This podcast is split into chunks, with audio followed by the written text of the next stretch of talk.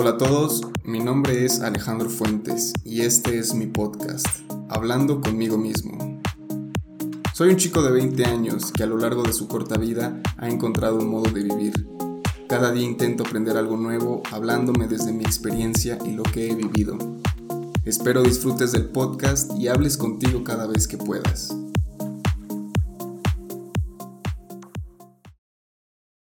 ¿Por qué tenemos miedo a sentir los sentimientos desagradables? ¿Y por qué solo aceptamos los sentimientos agradables? Creo que esa es una pregunta muy importante, ya que la mayoría de las personas solo les gusta sentir lo agradable. Les gusta sentirse bien. Les gusta sentirse felices, contentos, amados. Pero del otro lado no les gusta sentirse tristes, enojados, frustrados. Yo no conozco a nadie que me diga, güey, me encanta sentirme emputado. Me encanta que me esté cargando la chingada. Nadie. Y siempre buscan evitar ese sentimiento siempre buscan la manera de salir de su realidad cuando la están pasando mal. Y muchos jóvenes, incluyéndome, porque tengo 21 años, lo hacemos, o por lo menos yo lo hacía, en la fiesta, en el alcohol, y muchos llegan hasta las drogas. Y yo creo que en las personas adultas lo hacen en el trabajo. Claro que hay muchos que también lo hacen con el alcohol las drogas, ¿no? Pero los más grandes yo siento que lo hacen en el trabajo. Se vuelven adictos al trabajo para no poder sentir las emociones, los sentimientos desagradables. Tienen miedo a llegar a su casa y que su esposa les reclame algo, tienen miedo de que su hijo siga estando de mala cara. Y uno como joven tiene miedo a llegar a su casa porque lo van a regañar, de que llegó bien borracho. Tiene miedo de llegar a su casa porque no recibe amor, porque está solo. Y prefiere vivir en la fiesta, pero yo creo que las emociones y los sentimientos desagradables son necesarios para que encuentres el sentido de la vida. No tienes que huir de la frustración, de la tristeza, del enojo, del coraje, porque son fundamentales en la vida. Nunca puedes estar feliz todo el tiempo. Y si fuera así, qué hueva. El caos es bueno, el desastre es bueno, el enojo es bueno, la tristeza es buena. Porque si lo sientes y no huyes de él, encontrarás una solución, encontrarás la manera diferente de cómo tienes que hacer las cosas. Puede que pases tres días llorando en la cama, pero lo sientes, sientes ese vacío, ese dolor, y de repente te levantas y dices, ya estoy hasta la madre de llorar tengo que hacer un cambio y lo haré. Y de tanto llorar y de tanto estresarte, encontraste una solución. Y esa solución te va a hacer feliz. Tal vez no en el momento exacto o en el momento más pronto, pero te hará feliz después. Justo ayer escribí una frase que decía, en cuestión de una relación, que en ese primer te quiero sientes si la persona es correcta para ti. ¿Y por qué lo escribí? Fue porque creo en el amor. Creo en el volverme a enamorar una vez más y aceptar que tal vez me rompan el corazón. Porque ya no le tengo miedo a eso. He pasado por mucho y sé, gracias a que aprendí a sentir el dolor, la frustración, el enojo y todas las emociones desagradables, Sé cómo superar si me llegan a romper el corazón otra vez. Y en ese primer te quiero, que la persona que te gusta te lo dice y sientes las mariposas en el estómago. Sientes que te sudan las manos, te sale una pinche sonrisota de los nervios y de la tanta felicidad. Ahí es la persona correcta para ti. Justo ahí está enfrente de ti. Te metes a bañar y de repente la música es súper romántica y empiezas a pensar en esa persona y dices, wow, ya quiero verla. No importa lo que hagamos, no me interesa eso. Si vamos al cine, si vamos a comer, si caminamos por cinco calles, no me interesa. Me interesa estar con esa persona. Y ese sentimiento es hermoso.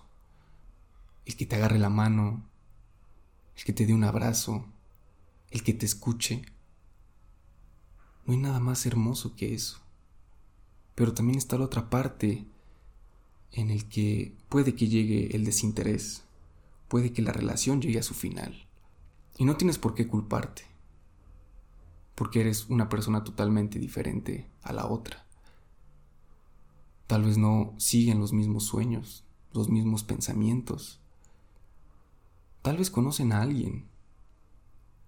O simplemente el interés se empieza a terminar, todo se empieza a hacer costumbre, las peleas cada vez son más constantes y desearías que todo fuera como al principio. Pero nada vuelve a ser igual, nada volverá a ser como el principio y nada puede quedarse estático, ni el amor, ni la felicidad, ni el bienestar. Todo es pasajero, pero aquí el punto es aprender a sentirlo y no huir de todo lo que sientes, de todo lo malo. Incluso lo bueno a veces las personas huyen. Porque estoy feliz, no mames, vamos a empedarnos. Me acaban de subir el ascenso, vamos de fiesta, vamos a echar desmadre. ¿Por qué no disfrutan esa felicidad? ¿Por qué no van con las personas que quieren y los abrazan? Y dicen, hoy me siento muy contento, hoy recibí un aumento, hoy cumplí una meta, y quiero estar contigo, quiero abrazarte. No, prefieren irse a la fiesta, prefieren gastarse su aumento en botellas. Prefieren a sus supuestos amigos para pasarla bien. Y lo mismo pasa con las emociones desagradables. Porque para mí no, no son emociones negativas. Antes sí pensaba eso, pero la verdad es que no que si fuera algo negativo no te, no te ayudarían en nada. Y la verdad es que te ayudan bastante. Te ayudan a que vuelvas a estar feliz. Entonces, las, las emociones desagradables sirven para que vuelvas a alcanzar la cima y que no huyas de ellas, que aprendas a sentir que todo se está yendo al carajo y te sientes y veas a tu alrededor cómo los problemas siguen y siguen. Y si está en tus manos, sabes qué hacer, sabrás qué hacer.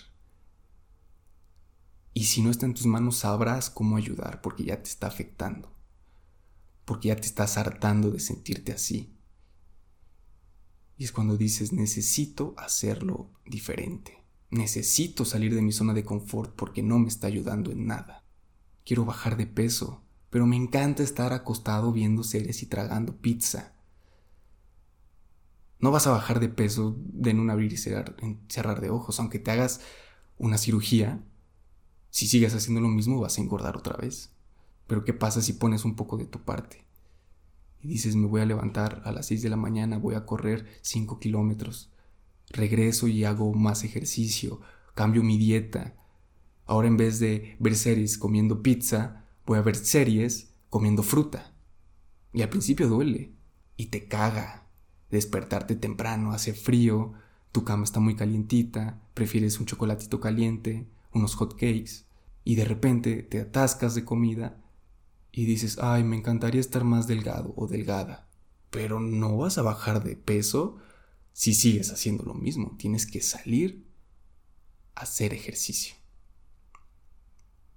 Y lo mismo pasa. Yo, por ejemplo, ya no quería tomar. Ya no quería tomar, ya por todos los problemas, por todo todo el desastre que hacía, las crudas constantes. Pero yo qué hacía? Me quedaba sentado, esperando a ver si un día no tomaba, si se me quitaba el gusto por tomar. La verdad es que no, me encantaba. Claro que después venían las crudas y no tomaba que una semana.